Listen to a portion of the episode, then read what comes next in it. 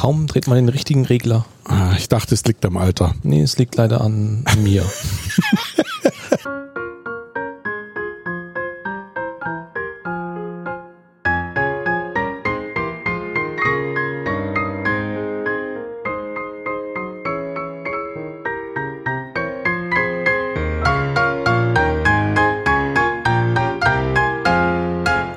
herzlich willkommen zum Young Urban Anesthesiologist Podcast der Klinik für Anästhesiologie der Universitätsmedizin Göttingen. Wie immer, ganz am Anfang kurz der Hinweis, dass wir auch mit dieser Folge Fortbildungspunkte bei der Ärztekammer in Niedersachsen beantragt haben.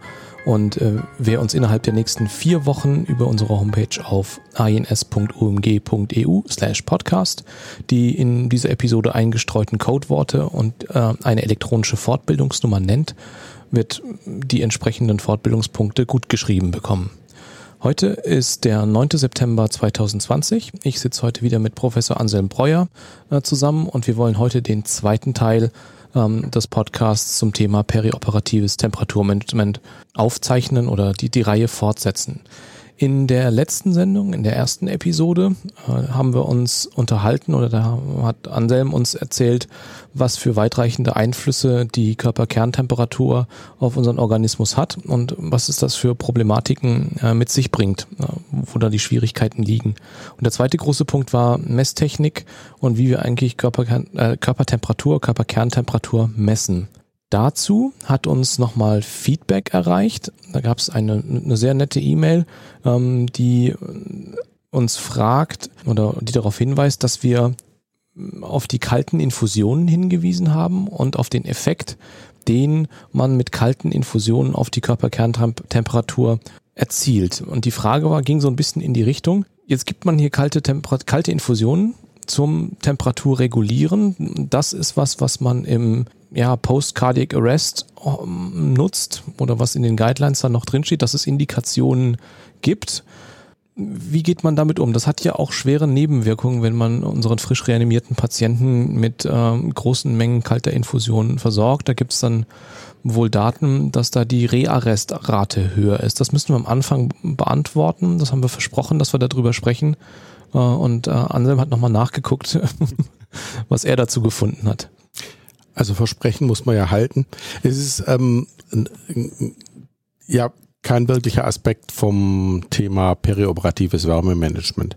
Ähm, ganz grundsätzlich muss man ja sagen, nach Reanimation war vor einigen Jahren ganz klar therapeutische Hypothermie extrem gut bewiesen, muss man machen. Nach der Studie, ich glaube von Nielsen, ist es so, dass man sagen muss, naja, vielleicht ist auch strikte Normothermie genauso gut, vielleicht sogar besser, ähm, ist nicht ganz klar, aber auf jeden Fall kann man das machen und die beiden Verfahren, therapeutische Hypothermie nach Reanimation und strikte Normothermie oder strikte Fiebervermeidung stehen nebeneinander. Nur in dem Augenblick, wo man therapeutische Hypothermie machen möchte, macht so ein Konzept Infusion großer Mengen kühlschrankkalter Infusionslösung am Anfang Sinn. Ähm, dazu gab es auch eine Menge Studien, die gezeigt haben, dass man das machen kann. Und die letzten Studien, die da angesprochen waren, die haben halt gesagt, naja, in einem paramedikgetriebenen notfallmedizinischen System kann es vermehrt dadurch zu Komplikationen kommen, wenn man das präklinisch macht. Ähm, das ist völlig korrekt. Wie gesagt, ich denke, es ist ein Nebenaspekt und viel entscheidender ist, im Kontext nach Reanimation die Frage, möchte man strikt Normothermie machen oder möchte man wirklich therapeutische Hypothermie machen? Genau, also die Zusammenfassung ist, man nutzt das, die kalte Infusion in einem präklinischen Setting, dann ist es wahrscheinlich gefährlicher, weil einem die Monitoring-Möglichkeiten äh, von einem großen Krankenhaus äh, fehlen, dass man da andere Zielparameter ansteuern kann und dass man es eben die Pumpfunktion mit dem Echo monitoren kann und dass einem da überhaupt andere Möglichkeiten ähm, der Kühlung dann auch zur Verfügung stehen. Präklinisch sind einem da einfach die Hände gebunden. Außer dem passiven Auskühlen lassen bleibt eigentlich nicht viel anderes übrig, als kalte Infusionen zu nutzen. Richtig. Wobei, wie gesagt, diese Daten sind alle aus Paramedic getriebenen Notfallmedizinsystemen. Für notarztbesetzte Systeme gibt's diese Information nicht. Ob das wirklich was ändert, weiß ich nicht, aber ich glaube, das macht schon nochmal auch einen Unterschied, was Indikation, Betrachtung von so einer Therapiemaßnahme im klinischen Kontext angeht, als wenn man einfach strikt nach SOP jeder Reanimierte kriegt auf der Stelle zwei Liter kalte Kochsalzlösung. Ähm, von daher könnte ich mir vorstellen, dass es da schon auch Unterschiede zwischen den Ländern gibt. Okay. Aber ist ein Nebenaspekt. Ja. Ich hoffe, die Frage ist damit einigermaßen beantwortet. Ähm, wenn nicht, freuen wir uns über noch eine zweite E-Mail. Äh, und dann greifen wir das auch noch, noch weiter auf. Was ich heute gerne erfahren möchte oder was ich heute gerne besprechen möchte, sind die anderen Aspekte, die in der S3-Leitlinie, die Anselm hier mit verfasst hat zum Thema äh, Vermeidung perioperativer Hypothermien, dass man das heute bespricht. Da bleibt übrig, und das sind eigentlich Riesenthemen, die Prophylaxe von ähm, Temperaturproblemen und die Therapie des Ganzen. Das Ganze wird in der Leitlinie geteilt in eigentlich drei Phasen, eine präoperative Phase, eine intraoperative und eine postoperative Phase. Und vielleicht können wir es in der Reihenfolge so den Weg eines Patienten na, nachvollziehen, was für Maßnahmen wir treffen können, um ja, Temperaturprobleme zu vermeiden oder wenn wir sie nicht vermeiden können, äh, am Ende vielleicht wieder auszugleichen. Jetzt kommt der Patient mit idealerweise Normothermie vielleicht oder idealerweise ist vielleicht schon die erste Frage, mit welcher Temperatur soll er überhaupt zu uns ähm, äh, in die Holding Area kommen, bevor wir die Narkose einleiten. Ich meine, die S3-Leitlinie sagt schon was von Pre-Warming, da steckt ja schon ganz viel drin. Wie bereiten wir den temperaturtechnisch vor? Also der Patient soll natürlich normotherm kommen und wenn die Patienten nicht furchtbar krank sind, dann sind sie in der Regel auch normotherm. Ein paar Patienten mit infektiösen Erkrankungen sind hypertherm oder haben Fieber. Das ist nochmal ein Unterkapitel. Was ganz interessant ist, wenn man so die Daten anguckt, dann stellt man fest, ungefähr ein, zwei, drei Prozent aller Patienten, die in diesen Untersuchungen drin waren, kommen in den OP und sind vor Narkoseeinleitung schon hypotherm mit Temperaturen 35,8 oder so. Das sind natürlich Patienten, die sicherlich ein extrem oder die einfach hypotherm starten, damit natürlich auch intraoperativ zumindest lange, lange hypotherm bleiben. Ähm, das sind Dinge, die wir eigentlich nicht gerne haben wollen. Also idealerweise kommt der Patient normotherm in eine Wartezone und idealerweise ist es so, dass durch die Maßnahmen, die wir im Krankenhaus ergriffen haben, die normale Temperaturregulation hoffentlich nicht dolle gestört worden ist. Stören können wir die Temperaturregulation durch großzügigen Einsatz von Benzodiazepinen zum Beispiel, aber auch einfach mit so Maßnahmen, dass wir den Patienten zu schlecht isolieren, zu wenig Bekleidung geben, zu wenig Bettdecke, zu viel kalte Umgebung haben, dass die Patienten schon anfangen auszukühlen, bevor es wirklich losgeht. Dabei ist es so, dass mit einer normal funktionierenden Thermoregulation die Körperkerntemperatur ja noch normal bleibt. Der Patient reagiert dann auf diese, diesen Kältereiz, ähm, dass die thermoregulatorische Vasokonstriktion aktiviert wird die hält den Körper kernwarm, aber auf der anderen Seite führt es genau dazu, dass halt Arme und Beine kalt werden. Und das hatten wir, glaube ich, das letzte Mal schon gesagt. Dieser Temperaturunterschied zwischen Körperkern und Körperperipherie ist das, was die Initialphase der Auskühlung macht, diese Wärmeumverteilung, was das treibt. Je größer dieser Temperaturunterschied ist, desto stärker ist der initiale Abfall in der Körperkerntemperatur. Das heißt, selbst wenn der Patient normotherm in die Wartezone kommt, aber die Peripherie eisekalt ist, werden wir dafür sorgen, mit, oder sorgt das dafür, dass der Patient unmittelbar nach Narkoseeinleitung dann hypotherm werden wird. Also er soll nicht nur eine normale Körperkerntemperatur haben, sondern auch eine warme Körperperipherie. Dazu ist halt einfach am wichtigsten, dass die Patienten ausreichend isoliert sind mit adäquat Kleidung, Bettdecke und ähnlichem. Und das geht eigentlich schon im, in der OP-Planung los oder im Management, dass man die eben möglichst nicht so lange in der Wartezone halten muss, weil da eben schon die Bedingungen häufig sind, so wie im OP, dass da viel Luftstrom ist und ähm, dass man da eben in so einer leicht bekleideten äh, Prä-OP-Situation ist. Also wenn man es da vom Management schafft, den Übergang von der warmen Station in den kalten OP ähm, zu gewährleisten. Das kommt wiederum darauf an, wie man das ganze Wärmemanagement organisieren möchte. Es gibt Kliniken, wie zum Beispiel Uniklinik in Kiel, die die Wartezone explizit dazu nutzen, um dort Patienten aktiv mit konvektiver Luftwärmung vorzuwärmen. Wenn man das macht, was gut funktioniert, dann macht es natürlich auch Sinn, wenn der Patient dort nicht nur fünf Minuten ist, sondern halt zum Beispiel 20, 30 Minuten.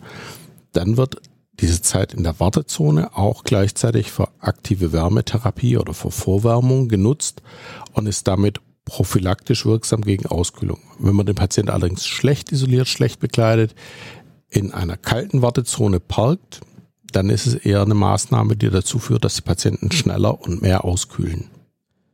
Kannst du zum Pre-Warming noch ein bisschen was sagen?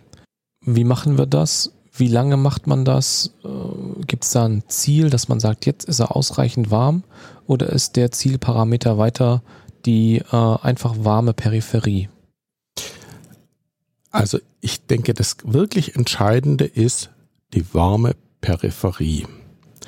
Ähm, es ist meiner Ansicht nach nicht so super entscheidend, wo man das anfängt. Man kann das mit bestimmten Wärmehemden auf Normalstation machen ist für große Kliniken aber in der Regel eigentlich nicht gut zu organisieren, weil man irgendwie dann die ganzen Normalstationen einweisen muss, weil die wissen müssen, wann die Patienten in OP gehen und so. Das, das ist organisatorisch einfach unheimlich schwierig. Man kann das in der Wartezone machen, man kann es in der Narkoseeinleitung machen. Wenn man keine Narkoseeinleitung hat, kann man es auch direkt im OP-Saal selber machen, wenn man dort die Patienten einleitet. Das geht im Prinzip überall.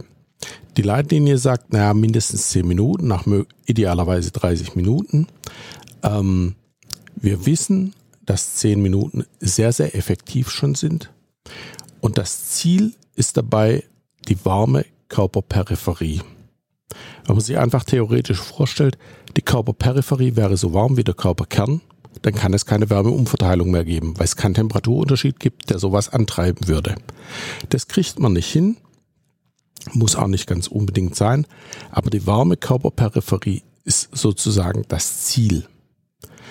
Ähm, die Körperkerntemperatur ändert sich im Prinzip bei einer normal funktionierenden Thermoregulation nicht wirklich, weil ähm, durch das Wärmen wird halt dann die thermoregulatorische Vasokonstruktion schrittchenweise runtergefahren und ausgeschaltet. Aber eigentlich würde, wenn es zu warm wird, der Patient über Schwitzen eher versuchen, seine Körperkerntemperatur wieder da zu halten, wo er sie vorher hatte. Ähm, was aber in der Regel nicht passiert. Wir hatten mal eine Untersuchung gemacht, wo wir das in der Wartezone gemacht haben. Und jeder, der in einer größeren Klinik arbeitet, kennt es ja auch. Patienten kommen in die Wartezone. Und wir hatten bei diesen 120 Patienten, die wir angeguckt haben, so Aufenthaltszeiten zwischen drei Minuten und drei Stunden. So ein, zwei, drei Patienten, die länger als 60 Minuten da waren, da musste man die Temperatur deutlich runterregeln. Den ist natürlich dann zu warm geworden. Es gibt auch Patienten mit einem fieberhaften Infekt oder so, denen es zu warm ist. Aber im Prinzip irgendwie sind es so ein, zwei, drei Patienten, die sagen, nee, möchte ich nicht, ist mir zu warm. Alle anderen finden es eigentlich eher angenehm, so dass man das machen kann. Was ich im Alltag häufig sehe, ist, dass dann die wenn man das mit konvektiver Luftwärmung macht, dass dann die Gebläsetemperatur so auf irgendwie 38 Grad eingestellt wird. Und das ist in meinen Augen eigentlich nicht sinnvoll, weil wenn die Luft aus dem Gebläse mit 38 Grad rauskommt und sich dann über eine größere Decke verteilt, dann kühlt die Luft ab. Luft hat eine schlechte oder niedrige spezifische Wärmekapazität. Wenn Wärme abgegeben wird, dann sinkt die Temperatur relativ schnell. Und wenn wir wirklich jemanden effektiv wärmen wollen, dann sollte man meiner Ansicht nach auch die maximale Temperaturstufe wählen. Und erst dann, wenn der Patient sagt, oh, das ist aber ganz schön warm, dann kann man ja runterstellen. Ansonsten ist es so, dass wir bei uns ja in der Regel in der Narkose Einleitung vorwärmen.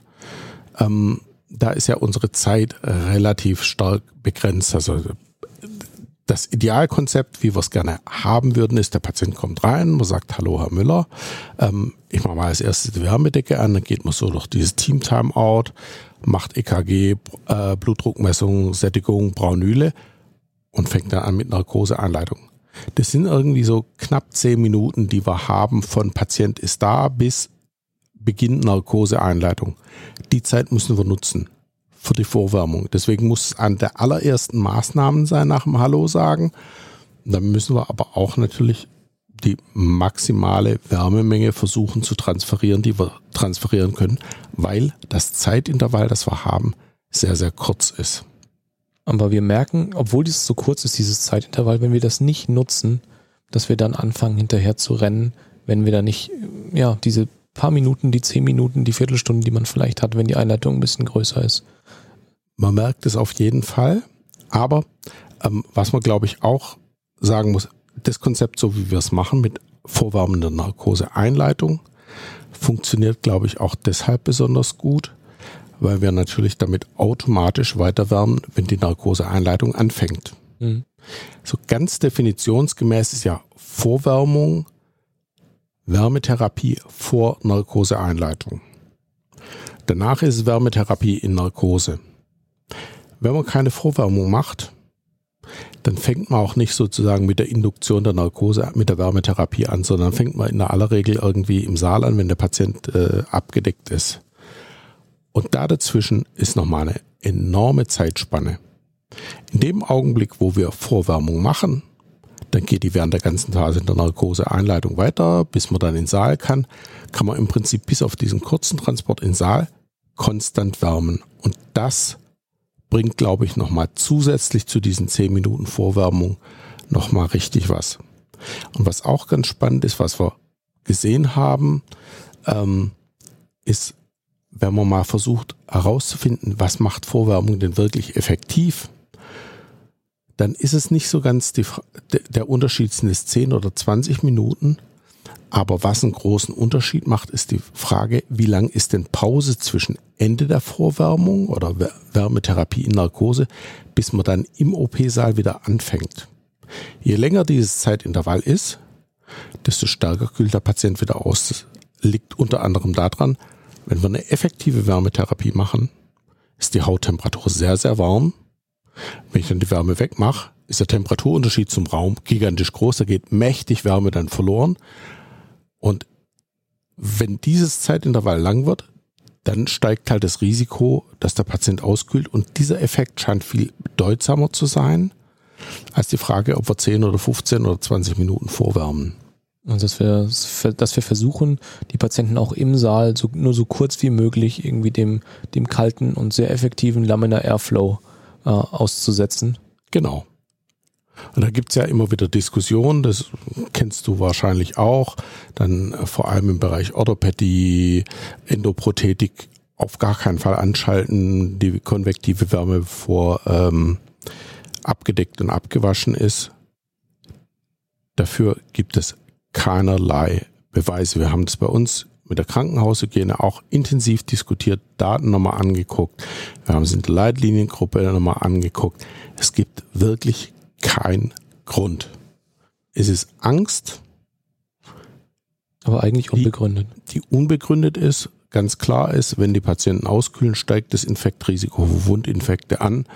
Und ähm, es gibt keinen Grund zu warten, bis der Patient gelagert, gewaschen und abgedeckt ist. Und das bringt einfach dann eine Verkürzung von diesem therapiefreien Intervall. Ja, ich glaube, der Laminar Airflow wird da völlig unterschätzt, wie viel Luft von da oben runterfällt. Äh, und wie viel von der, der erfüllt einfach seinen Zweck, indem er den Staub und die Partikel da, glaube ich, relativ effektiv verdrängt. Da bin ich mir gar nicht so sicher, weil ich persönlich denke, dass das, was an Haarschuppen, Hautschuppen von einem Operateursgesicht kommt, dann mit der Luft nach unten Richtung OP-Feld geblasen wird, finde ich persönlich äh, zweifelhaft. Was ganz interessant ist, wenn man Daten aus Deutschland anguckt, von diesem ähm, KISS-Projekt, muss man sagen, in Deutschland ist es so, dass Patienten, die im Laminar Airflow operiert werden, im Bereich Endoprothetik, teilweise signifikant höhere Infektraten haben als Patienten, die nicht im Laminar Airflow operiert werden. Okay was möglicherweise damit zu tun hat, dass sie einfach stärker kälter exponiert sind und damit dieses Risiko Wundinfekt durch Hypothermie stärker wird. Und in Niedersachsen werden nach Verordnung keine neuen Laminar Airflow OPs mehr gebaut, weil man einfach sagt, es ist nicht effektiv. Aber da gehen im Bereich Endoprothetik die Meinungen international extrem weit auseinander. Also in England ist ganz klar Endoprothetik im Laminar Airflow, aber da ist auch klar, der Operateur hat einen Hut auf mit Plexiglashaube ähm, und so. Das sind, sind nochmal andere Bedingungen, als wir sie hier haben. Als sie hier kennen, ja. Jetzt haben wir den Patienten aus der präoperativen Phase eigentlich schon in den OP-Saal gefahren.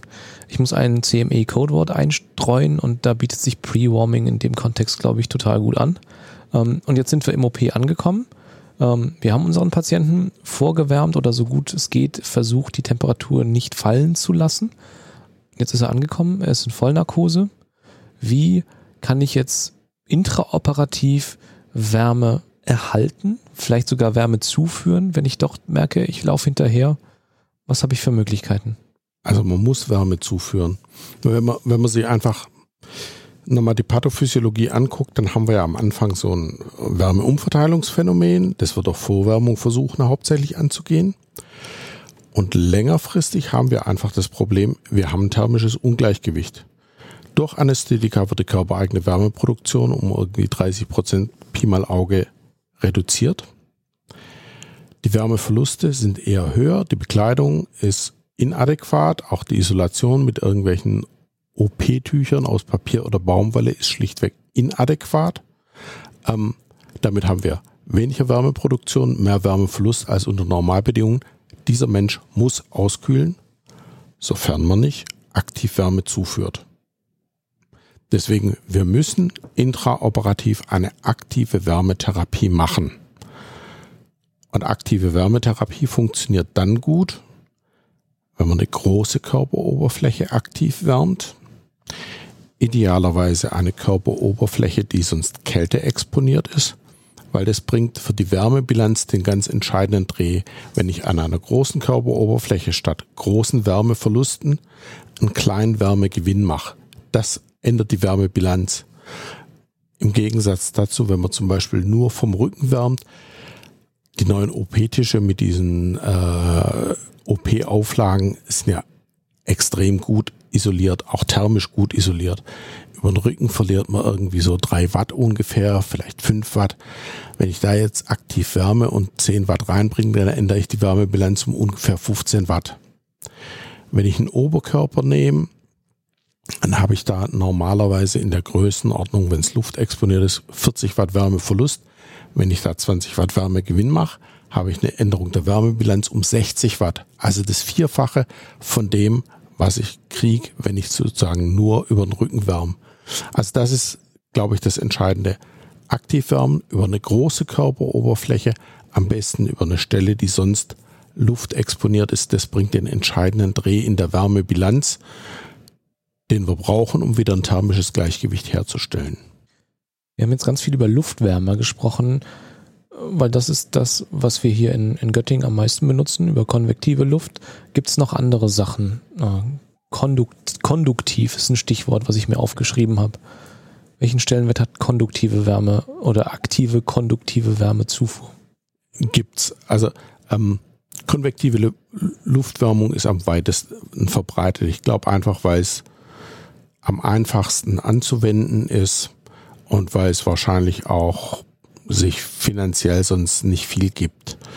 Ähm, aber es gibt natürlich Alternativen. Es gibt die Alternative, Strahler einzusetzen, ähm, wobei das ganz, ganz wenig Verbreitung gefunden hat, weil man Strahlungswärme, ähm, wenn man sie großflächig aufbringt, nicht gut steuern kann und damit äh, zum Beispiel den Operateur intensiv wärmt, was nicht sinnvoll ist. Das hat sich letztendlich nicht durchgesetzt im OP.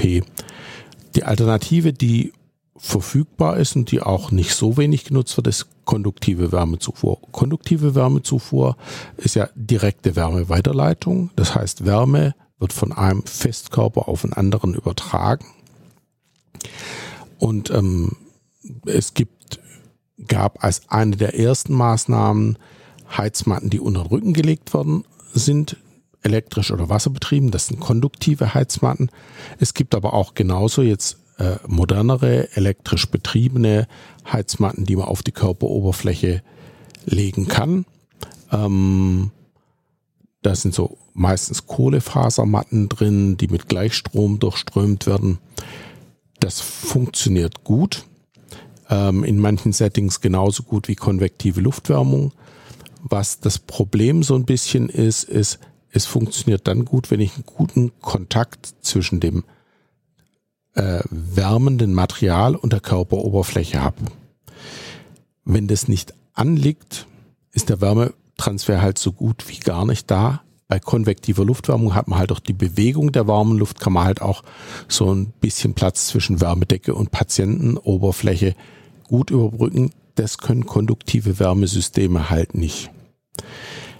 Was es sind so selbstklebende Wassermatten, die man auf die Körperoberfläche aufkleben kann oder Wassermattenanzüge. Das kenne ich aus dem intensivmedizinischen Setting. Da werden sie auch mehr genommen. Die sind super effektiv. Ähm, sind auch Systeme, die mit Feedback arbeiten, ähm, wo man sagt, das ist die Temperatur, die ich haben will. Kümmere dich drum, brauche ich mir gar keinen Kopf mehr zu machen. Ist toll. Aber da sind wir finanziell irgendwie bei mehr als 100 Euro pro Einsatz. Das macht, glaube ich, im Rahmen von Postreanimationsbehandlung auf Intensivstationen Sinn, ist sicherlich sehr, sehr gut investiertes Geld für irgendwie einen 60 Minuten Eingriff.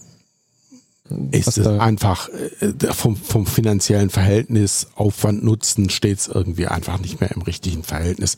Ist einfach sehr, sehr teuer, ist super effektiv, aber ähm, intraoperativ kann man sich überlegen, ob man sowas bei Off-Pump-Bypass-Chirurgie macht oder bei Lebertransplantation. Wobei auch da braucht man es, wenn das gut gemacht ist, eigentlich nicht unbedingt. Also das gut gemacht meint mit ausreichend konvektiver äh, Wärmezuführung. Gut gemacht meint bei Lebertransplantation auch ähm, kein Blutbad, sondern einen normalen bauchchirurgischen Eingriff dann braucht man auch jetzt nicht irgendwie ganz ausgefriegte Sachen für eine perioperative Wärmeproduktion. Ich nehme mit, mit aus dem Punkt, dass wir so viel Körperoberfläche wie möglich bedecken müssen. Ja. Ähm, da gibt es ja vorkonfektionierte m, hm, Systeme, die kommen entweder in so einer Ganzkörpervariante, die haben manchmal Ausschnitte für Operateure, mhm. dass man dann noch Zugriff hat und dann gibt es noch so, naja, Abschnitte, Ober Oberkörper, äh, oder ähnliches. Was machst du mit dem Gesicht? Ähm, meistens, also es gibt verschiedene Oberkörperwärmedecken, die da so eine Plastikfolie haben, die man übers Gesicht machen kann, wo dann die warme Luft, die dann an diesem Halsteil rauskommt, dann auch halt so ein bisschen mehr über dem Gesicht gehalten wird. Das kann man sinnvoll machen. Ansonsten kann man natürlich, gilt für Gesicht, Kopf, aber auch für andere Regionen, Bereiche, die man nicht sinnvoll aktiv wärmen kann, sollten nach Möglichkeit isoliert werden. Eine vernünftige Isolation reduziert die Wärmeverluste so um die Größenordnung 30 Prozent. Ähm, das ist schon was. Ähm, häufig muss man sich halt intraoperativ entscheiden, mache ich, wärme ich den Oberkörper oder den Unterkörper. Sehr, sehr häufig werden Oberkörperwärmedecken genommen, weil man da selber gut rankommt. Und dann macht es Sinn, wenn man halt zum Beispiel die Beine oder den Unterkörper gut isoliert. Eine andere Variante, die bei uns auch relativ gebräuchlich oder sehr gebräuchlich ist, sind halt diese Unterlegdecken, die unter dem Rücken des Patienten liegen, die mit, auch mit konvektiver Luftwärmung gemacht werden. Da wäre ja entgegen dem, was ich vorher gesagt habe, zu erwarten, dass sie nicht so furchtbar effektiv sind. Aber ich glaube, zusammen mit einer OP-Abdeckung, die in der Regel ja nicht gut luftdurchlässig ist, bildet sich dann so über die größte, über den größten Bereich des Patienten so eine Art Wärmezelt, wo von unten die warme Luft einströmt, aber halt nach oben hin das durch diese OP-Abdeckung abgedeckt ist, so dass halt viel größere Körperoberfläche erreicht wird, als nur sozusagen der Rücken selber. Ja, und wenn man die technischen Voraussetzungen dafür hat, dann macht man einfach beides dass man auf einer Matte drauf liegt und dann den Rest des, also die, die, die Körperoberfläche, also das, was oben liegt, ähm, auch noch mit einer zweiten Matte versorgt. Da gibt es technische Lösungen mit äh, Luftgebläsen, äh, die eben zwei Auslässe haben. Zum Beispiel. Ja, das also zwei Wärmegeräten. Äh, viel hilft auch da viel. was man allerdings im, oder machen sollte, ist immer Körperkerntemperatur messen. Hatten wir ja letztes Mal schon drüber gesprochen, weil es auch Patientengruppen gibt, die man zum Beispiel intraoperativ überwärmen kann. Ähm, nur so zwischendurch. Ich denke, es ist wirklich unabdingbar, dass man Körpertemperatur misst. Zum einen, um zu sehen, ist es überhaupt effektiv, was ich mache? Zum anderen aber auch, um zu gucken, dass man Patienten nicht überwärmt. Und genauso wie wir keine Katecholamintherapie ohne Blutdruckmessung machen, sollte man auch keine Wärmetherapie ohne Temperaturmessung machen. Ich glaube, das ist eine ganz, ganz banale Sache. Es ist ein Vitalzeichen, das gehört sich sowieso gemessen. Ja. Ja. Jetzt haben wir über konduktive Wärmeverfahren gesprochen, über konvektive eigentlich auch. Ja. Und jetzt wird es immer invasiver. Äh, das nächste, was mir einfällt, ist, was man mit warmen Infusionen oder was man intravasal noch erreichen kann. Wie ist oder wie effektiv ist eine Infusionswärmung im Vergleich zu einer Ganzkörper-Konvektivmatte? Äh, ich denke, man muss Kann man das vergleichen überhaupt? Ja und nein. Also ich denke, ganz grundsätzlich muss man sich klar machen, konvektive Luftwärmung zum Beispiel oder externe Wärmezufuhr über die Körperoberfläche dient dazu, aktiv Wärme zuzuführen. Infusionswärmung dient dazu, Wärmeverluste durch die Zufuhr von kalter Infusionslösung zu vermeiden. Mhm. Selbst wenn ich Infusionen auf 38 Grad anwärmen würde und es konstant unter jeden Flussraten, unter jeder Flussrate haben würde, erwärmt es den Körper praktisch nicht, also minimal. Von daher als aktive Wärmetherapie ist Infusionswärmung nicht gut. Als Schutz vor Auskühlung ist es dann gut, wenn man große Infusionsmengen gibt. Dann lohnt sich's. Die, die Frage, was ist eine große Infusionsmenge, wird in den Leitlinien so ein bisschen unterschiedlich beantwortet. Die Engländer sagen, alles, was mehr als 500 Milliliter pro Patient ist, ist viel und muss gewärmt werden. Die deutschsprachige Leitlinie sagt mehr als 500 Milliliter pro Stunde als Flussrate, was wahrscheinlich pathophysiologisch so ein bisschen mehr Sinn macht, es auf eine Flussrate zu beziehen. Aber da kommt man natürlich auch dann ganz stark in die Diskussion, wie viel Flüssigkeit soll ein Patient denn perioperativ kriegen. In England zum Beispiel ist es ganz, ganz üblich, zum Beispiel bei einem Augeneingriff oder einem, was weiß ich, Ohreneingriff, Cholesteatom, keine Infusion an die Braunhülle zu machen. Da gab es ja in den letzten Jahren auch äh, große Publikationen, die ganz klar korrelieren, äh, die Menge der verabreichten Infusionen mit äh, einer Sterblichkeit am Ende, mit einer Mortalität, mit dem wichtigsten Prädiktor als Anästhesisten in der Mitte. Also dass der Anästhesist, die Auswahl des Anästhesisten über die Infusionsmenge entscheidet äh, und am Ende die Infusionsmenge über die Mortalitätskriterien ja, mit Einfluss nimmt. Das ist die, die ganz große Frage, liberal, restriktive Flüssigkeitstherapie, Flüssigkeitstherapie mit was? Da kann man, glaube ich, sehr, sehr viel drüber reden. Ich glaube, die Tendenz geht die letzten Jahre insgesamt deutlich stärker in eine restriktive mhm. Richtung. Ähm, ich würde es anders formulieren. Ich würde es weniger als restriktiv bezeichnen als als goal-directed. Also, dass wir mehr auf Zielparameter gucken äh, und versuchen, wirklich die Patienten zu verstehen. Das landet am Ende bei einem restriktiveren Regime, wenn wir andere Möglichkeiten haben, äh, den Blutdruck auch anders irgendwie zu stabilisieren. Das stimmt. Wo, wobei ich glaube, dass wir bei den allermeisten Eingriffen mit der Zieldefinition noch nicht so furchtbar weit sind und auch das invasive Monitoring oder das ausgedehntere Monitoring nicht so intensiv betreiben, sondern eher sagen, ja, wir sollten nicht so flüssig, viel Flüssigkeit geben. Aber ganz unabhängig von dieser Diskussion oder im Zusammenhang mit dieser Diskussion ist natürlich dann die Frage, wenn ich nicht viel Flüssigkeit geben muss, sagen wir, wir, wir geben 50 oder 100 Milliliter pro Stunde bei einem Erwachsenen, dann ist die Wärmemenge, die durch die Erwärmung dieser 100 Milliliter Flüssigkeit pro Stunde verloren geht, so gering, dass sich ein Einsatz von einem Infusionswärmer nicht lohnt. Ja, sofern ich wichtig ist natürlich, dass ich die anderen Dinge mache.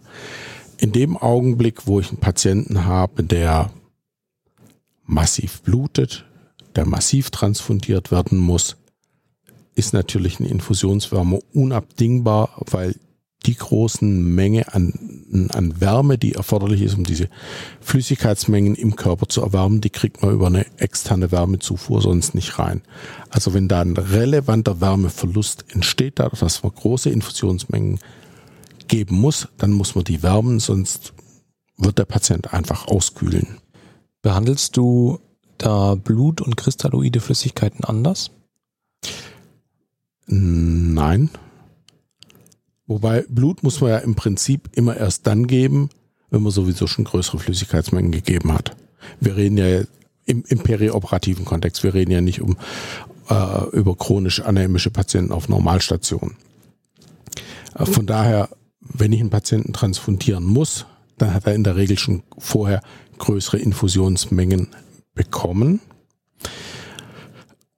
so dass ein Infusionswärmer sowieso indiziert ist eingesetzt werden sollte und hoffentlich auch eingesetzt worden ist. Und dann würde ich das Blut darüber auch geben. Jetzt kommt man da so ein ganz kleines bisschen in juristische Schwierigkeiten. Ähm, und zwar sagen ja die Querschnittsleitlinien der Ärztekammer, Blutprodukte sollen in der Regel nicht gewärmt werden. Ausnahmen sind Patienten mit Kälteantikörper, ich glaube Neonaten und bei Massivtransfusionen.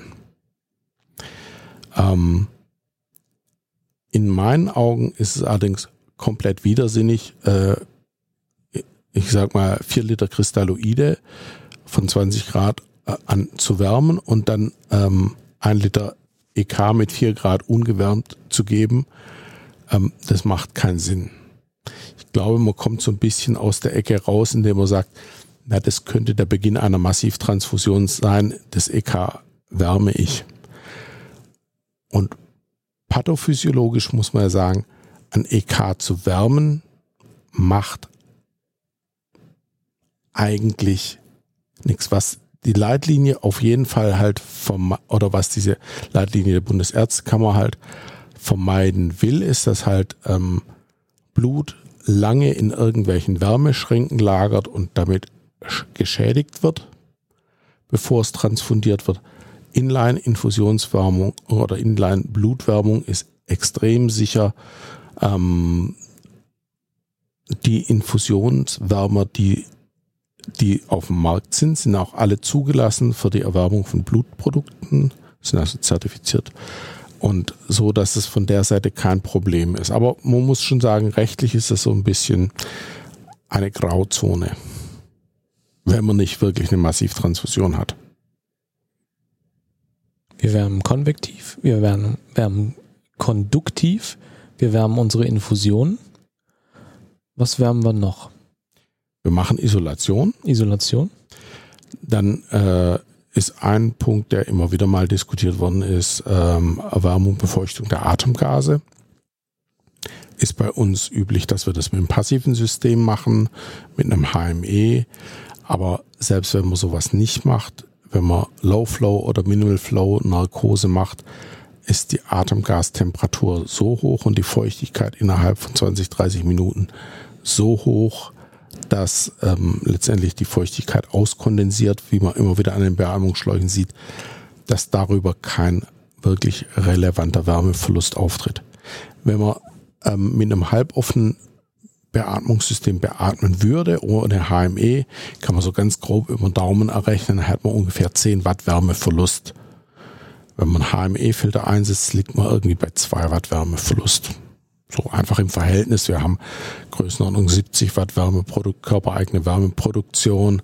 Das sind 2 Watt natürlich relativ wenig und wir haben bei einem unbekleideten im 20 Grad äh, warmen Saal in der Größenordnung 170 Watt Wärmeverlust durch Strahlung und Konvektion ähm, über die Körperoberfläche. Also das sind so die Relationen. Das zeigt halt auch, Wärmetherapie der sonst luftexponierten Körperoberfläche ist sicherlich die Nummer eins ähm, und ähm, sowas wie HME-Filter oder so macht unter verschiedenen Aspekten Sinn, Atemgaskonditionierung wirklich viel für die Wärmeproduktion tut man damit aber nicht.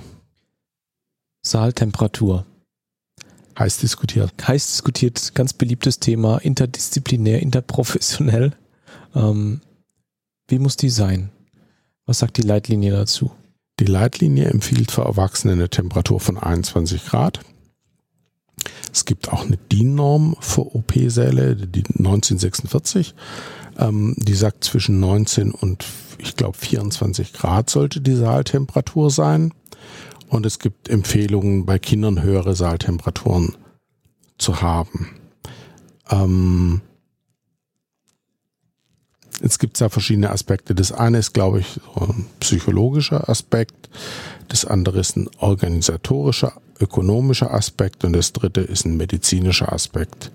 Ich fange mal mit dem organisatorisch-ökonomischen Aspekt an. Ich beobachte immer wieder, dass im Laufe eines Tages in so einem OP-Saal ungefähr 30 Mal die Temperatur rauf und runter reguliert wird, was glaube ich unter dem Aspekt Heizkosten sparen oder Klimaanlagekosten sparen Unsinn ist. Ich glaube, diese Großklimaanlagen, wie sie in so großen Krankenhäusern wie unserem fahren, die sind gar nicht so schnell. Die können. Das, das dauert, aber ähm, es ist trotzdem in meinen Augen Unsinn. Ich persönlich bin der Meinung, so ein Zentral-OP sollte irgendwie 20, 21 Grad haben. Dann gibt es noch eine Sonderregelung für Säuglingsnarkosen und fertig. Tatsache ist natürlich, dass Arbeiten unter Hitzebedingungen mühsamer sind und dass die Konzentration darunter auch schlechter ist. Also es macht sicherlich einen Unterschied, ob man als Anästhesist ähm, körperlich nicht so furchtbar viel arbeitet, im Vergleich zum Beispiel zu einem Orthopäden, der mit Röntgenschürze irgendwie eine zementierte Hüft-Tab rausmeißeln muss. Die sind stärker bekleidet, besser isoliert, müssen körperlich mehr arbeiten. Da ist die Wärmeempfindung sicherlich nochmal ein Stück anders. Ähm, man weiß auch, dass die Konzentration und die Leistungsfähigkeit schlechter ist, wenn es deutlich zu warm ist. Da gibt es eine ganz spannende Untersuchung, die sie in Australien im Verbrennungszentrum gemacht haben. So viel Zeit haben wir hoffentlich. Dort hatten wir so OP-Saaltemperaturen in der Größenordnung 30 Grad. Wenn Patienten mit schwersten Verbrennungen sind, die trotzdem teilweise noch auskühlen und die haben teilweise mehrstündige Eingriffe. Und die haben dann, es gab halt zunehmend Klagen, dass diese hohen Temperaturen nicht gut wären. Die alten Verbrennungschirurgen haben gesagt, Weicheier, ja, alles, alles Unsinn. Und man hat es dann mal untersucht und hat so einfache Tests gemacht, dass man einfach ein, äh, auf eine Wand äh, projiziert hat, das Wort grün in blauen Buchstaben oder das Wort rot in grünen Buchstaben und die Leute sollten, wenn sie so ein Wort sehen, dann die Farbe nennen, in der die Schrift geschrieben ist. Also muss man einmal um die Ecke denken. Und was man feststellt, wenn man halt bei 30 Grad da ist, dann wird dieser Test zunehmend auffällig. Also die Konzentrationsfähigkeit leidet, wenn man wirklich deutlichen Hitzestress hat. Ähm, das ist, glaube ich, auch bei uns, bei einigen operativen Eingriffen sicherlich ein Problem. Wenn die Hitzebelastung von Operateur zu groß ist, dann wird er nicht besser operieren, sondern eher schlechter. Von daher gibt es schon auch verständliche und sinnvolle Gründe, warum die Saaltemperatur normalerweise eben nicht bei 30 Grad liegt. Ähm, der andere Aspekt ist der Aspekt, was ist medizinisch sinnvoll unter dem Aspekt Wärmeproduktion von Patienten. Und da ist es so, dass man sagen muss, allein die Raumtemperatur zu erhöhen reicht sowieso nicht. Das heißt, wir brauchen eine ausreichende aktive Wärmetherapie mit Vorwärmung um unseren Patienten warm zu halten. Es gibt eine ganz ordentlich gemachte Untersuchung, die sagt, also wenn ich den Patienten adäquat mit externen Wärmemaßnahmen wärme, dann spielt es nicht so die entscheidende Rolle, ob das 19 Grad oder 21 Grad im OP-Saal sind. Ähm, aber wie gesagt, Bedingung ist halt, dass der Patient ausreichend aktiv gewärmt wird. Und ich denke, man muss sich das so vorstellen, dass man halt um den Patienten herum ein anderes Mikroklima schafft, Also als das Klima, ja. das wir haben oder der Operateur hat. Ähm, dann geht es. Aber genau in den Phasen, die ich vorher genannt habe, wo der Patient nicht aktiv gewärmt wird, wo er vielleicht aufgedeckt ist, wo er gelagert wird oder so, da spielt natürlich die Raumtemperatur schon eine Rolle, was die Menge des Wärmeverlusts angeht. Deswegen beliebig kalt sollte es auch nicht sein. Okay. War das klar und deutlich oder habe ich so viel geredet, dass keiner mehr weiß, was ich eigentlich sagen will? Du hast gesagt, 21 Grad steht in der Leitlinie. Ja. Äh, und Das es gibt, Gründe, optimal. es gibt Gründe, nach oben abzuweichen, zum Beispiel bei Kindern. Ja. Ähm, und es gibt und, und man kann Abweichungen nach unten äh, verschmerzen, wenn man den Rest des Temperaturmanagements richtig macht. Klingt gut. um das vorsichtig zu formulieren. Ja. Was sagst du denn zu Kühlkathetern, die oder Kühl- oder Wärmekathetern, Temperaturmanagementkathetern, die wir auch ähm, im, ja eigentlich mehr im Intensivsetting dann nutzen, um Zieltemperaturen zu erreichen oder zu halten? Ist im Prinzip super, vor allem aber zum Kühlen. Das Problem, das so ein Kühlkatheter hat, in Anführungszeichen, ist nicht nur, dass er ein Tausender kostet, so mit dem ganzen Equipment drumherum, äh, so dass für intraoperativ eigentlich auch nicht so eine, eine gute Indikation hatte. Das Problem ist, in Anführungszeichen, die haben ja so ein paar Ballons drumherum, die mit kalter Flüssigkeit oder warmer Flüssigkeit durchströmt werden. Und die wärmeaustauschende Oberfläche ist relativ klein. Wenn man sich anguckt, was, was treibt Wärmetransfer, dann ist es der Temperaturunterschied, die Oberfläche und der Wärmeaustauschkoeffizient. So ein Katheter liegt im Blutstrom, hat einen super Wärmeaustauschkoeffizient zum umgebenden Blut. Der, der, der Wärmetransfer klappt super. Die Oberfläche ist aber klein. Deswegen klappt Kühlen ziemlich gut, weil man zum Beispiel beim fiebernden Patient, der 40 Grad hat, und wenn der Kühlkatheter irgendwie mit 6 Grad kalter Lösung durchströmt wird, hat man halt einen gigantischen Temperaturgradienten. Wenn ich einen Patient habe, der 35 Grad hat und möchte ihn gerne auf 37 Grad kriegen, so furchtbar viel höher als 40 Grad kann ich ja mit dieser Temperatur nicht gehen von, dem Durchströ von dieser durchströmenden Flüssigkeit, so dass der Temperaturgradient einfach klein bleibt und damit ist Wärmen weniger effektiv als Kühlen bei diesen Kathetern. Sehe ich ein. Aber es ist ansonsten ein effektives Verfahren. Es ist, also zum Kühlen ist es super effektiv. Es ist auch schon perioperativ gemacht worden, wieder Off-Pump-Bypass-Chirurgie mit so mittelprächtigem Erfolg. Bei Verbrennungspatienten, wo man halt, wenn die irgendwie 70, 80 Prozent Körperoberfläche verbrannt haben, auch von extern natürlich einfach sehr, sehr stark limitiert ist. Ähm, und wo die Patienten auch dann postoperativ weiter Therapie brauchen. Auch da kann sowas im Einzelfall auch mal eine sinnvolle Maßnahme sein, aber ist halt auch keine Routine-Maßnahme für jeden Patienten.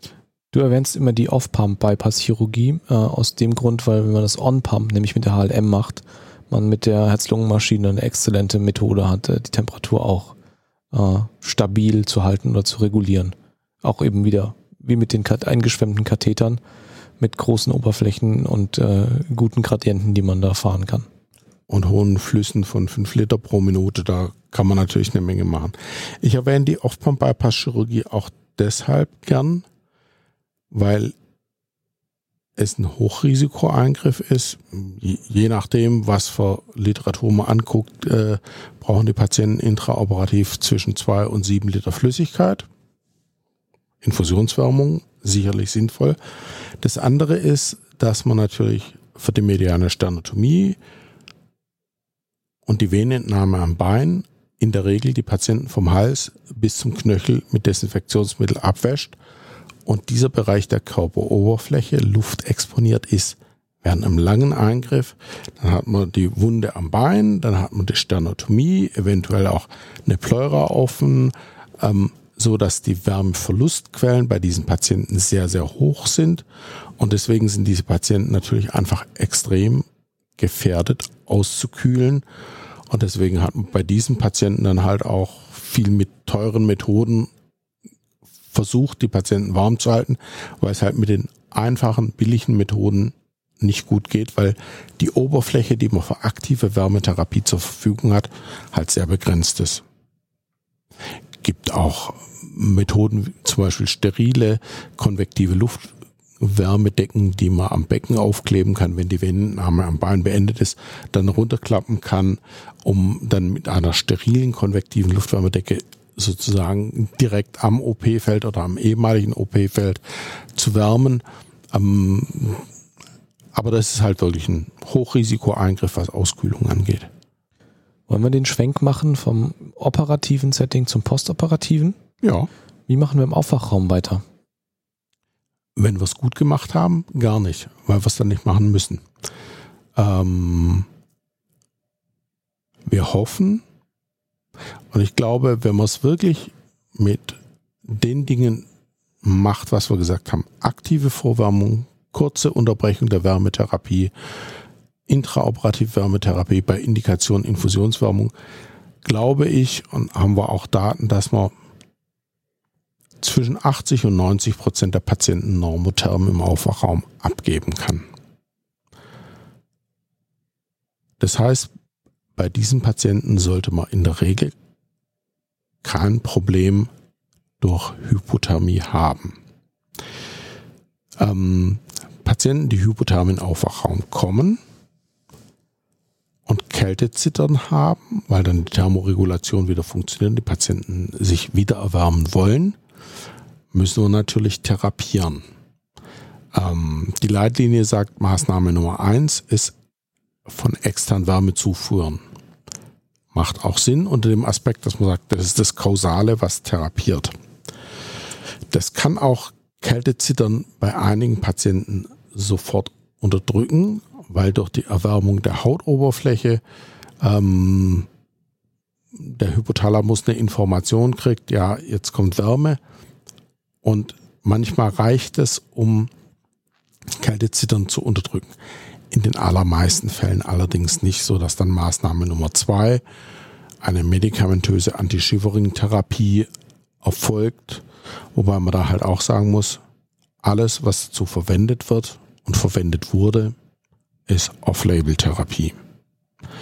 Ähm, um, um Zittern zu unterdrücken, kann man, glaube ich, über 100 verschiedene Substanzen nehmen, die untersucht worden sind, letztendlich gut etabliert ist es Clonidin als Alpha-2-Agonist.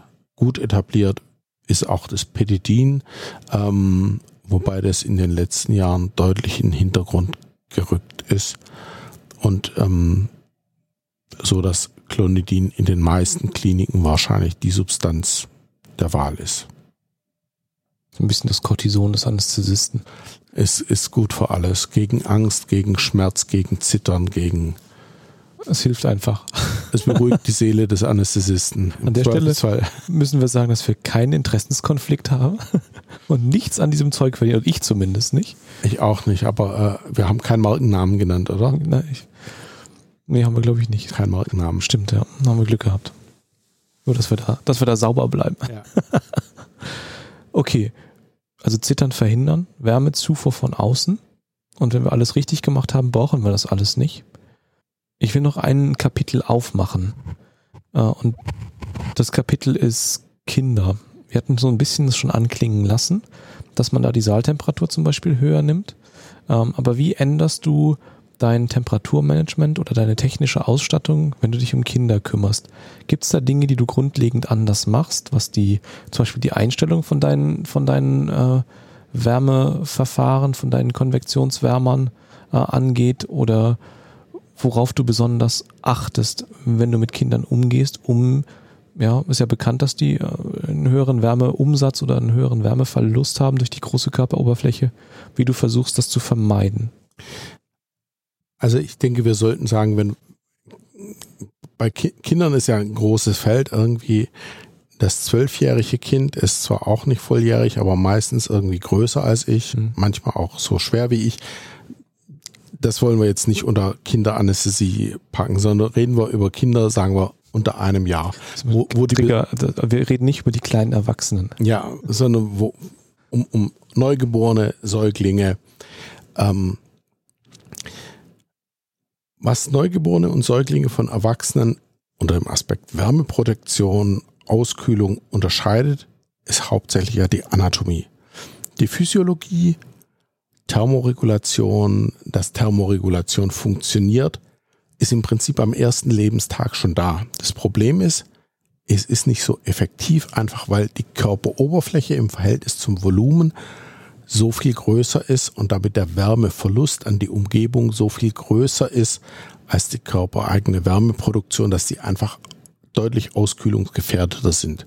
Neugeborene haben dann auch noch meistens oder Frühgeborene ganz, ganz wenig subkutanes Fettgewebe. Die Haut hat wenig Keratin, so dass einfach da der Wärmeverlust groß ist. Im Prinzip kann man sagen, müssen wir eigentlich gar nichts großartig anders machen als bei Erwachsenen. Auch da gilt im Prinzip die vier Sachen. Wir müssen Körpertemperatur messen, wir müssen vorwärmen, wir müssen intraoperativ wärmen. Wenn wir große Flüssigkeitsmengen geben, dann müssen wir die, bezogen aufs Körpergewicht, müssen wir die natürlich auch wärmen. Eins ist nicht so ganz korrekt, was ich gesagt habe. Ich habe gesagt, wir müssen Vorwärmung machen.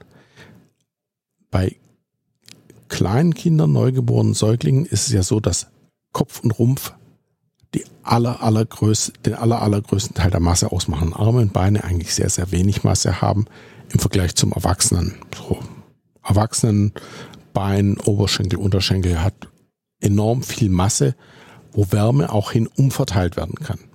Das bei neugeborenen Säuglingen nicht der Fall. Da ist einfach das Volumen in Armen und Beinen, wo Wärme hinverteilt werden könnte, relativ klein, so dass Wärmeumverteilung eigentlich gar nicht so das Problem ist.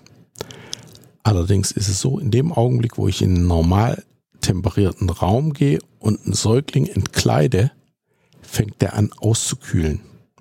So dass ich allein aus dem Grund, bevor ich anfange Narkose zu machen, aktive Wärmetherapie anfangen muss.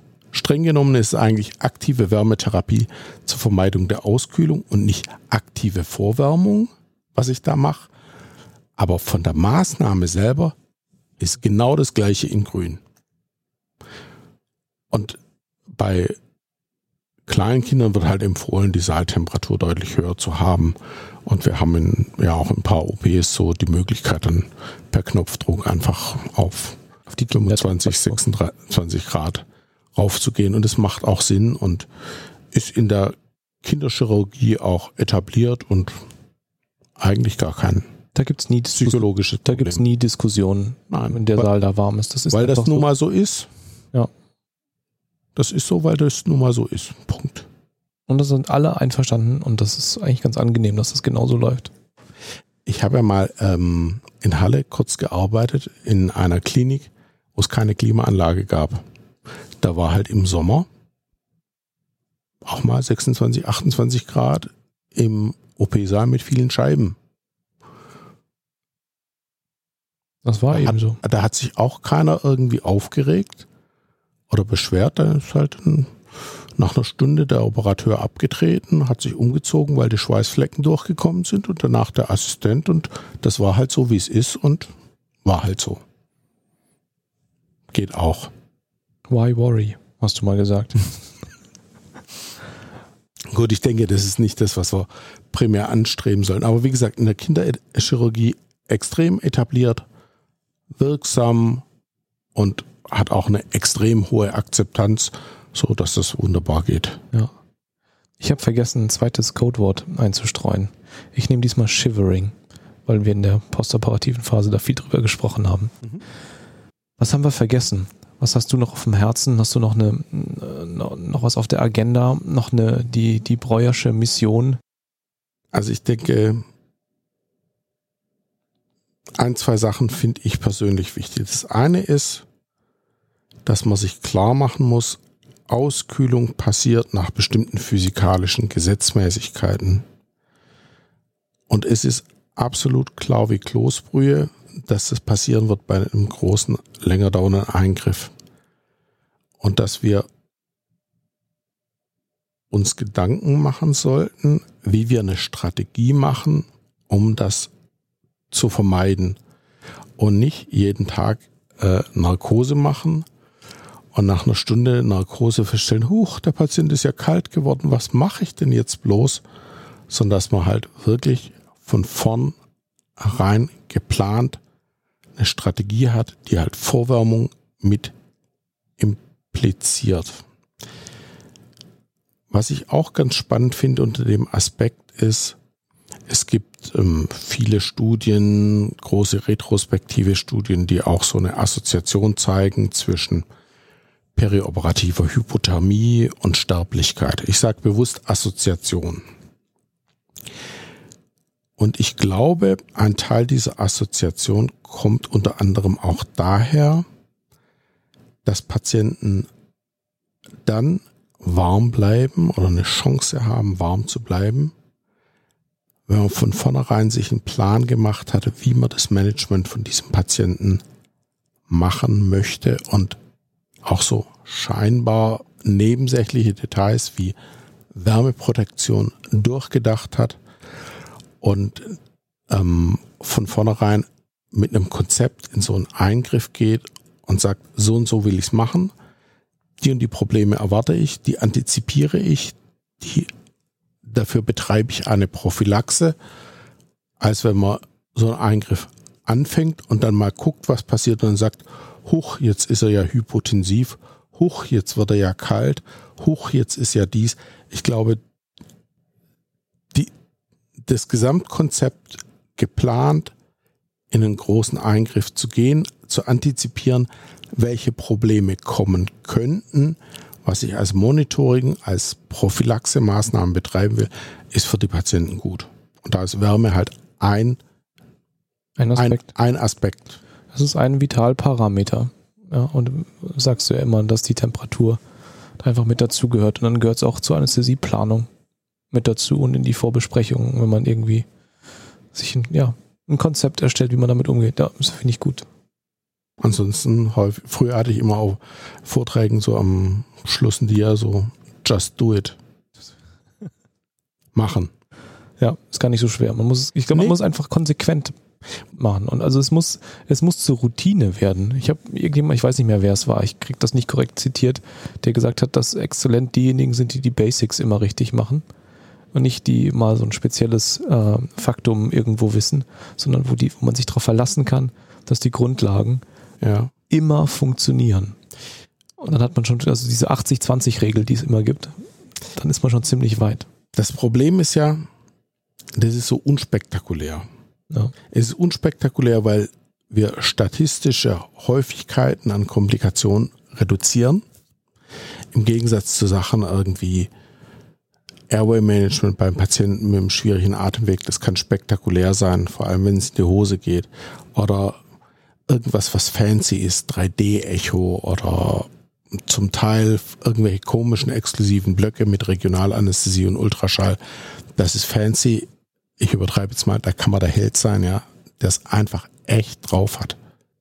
Einen Stecker in die Steckdose machen und einen konvektiven Luftwärmer von 0 auf 1 stellen ist definitiv keine intellektuelle Höhlen, äh, Heldentat, ja.